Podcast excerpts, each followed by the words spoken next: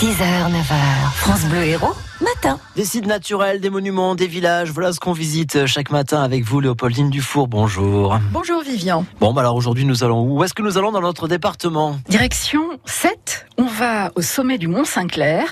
Alors bien sûr, pour aller admirer la vue à 360 degrés sur ce panorama exceptionnel, puisque sous vos yeux s'étendent la ville, la mer, les étangs, et partant dégager même le Canigou et le Mont Ventoux.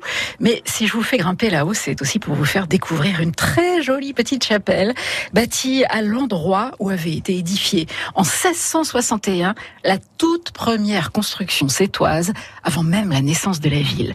Le fortin Montmorency, bâti sous Louis XIII par le duc de Montmorency pour protéger la côte des envahisseurs, les pirates, les flibustiers, les barbaresques.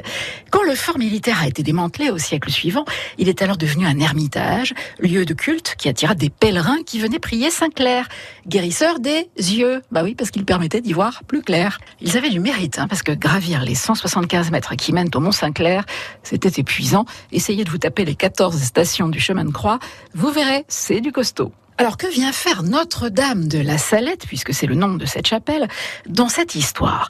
Eh bien, en 1846, à Salette, en Isère, la Vierge est apparue à deux petits bergers. Et le père Gaffino, qui était le curé doyen de Sète, est parti en pèlerinage là-bas quelques années plus tard, et il a décidé de lui dédier la chapelle sétoise, d'y créer une mission, et depuis tous les 19 du mois, une messe y est célébrée. Surtout, n'hésitez pas à entrer dans la chapelle. De 1952 à 54, le peintre Jacques Bringuier y a réalisé des fresques admirables qui vous feront sans doute penser à, à, certains dessins de Picasso.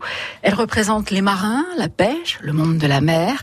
Il y a aussi des bandeaux évoquant différents métiers, inspirés, paraît-il, par les suggestions des enfants qui regardaient l'artiste à l'œuvre. Et puis surtout, prenez le temps de contempler les ex-voto de ce sanctuaire.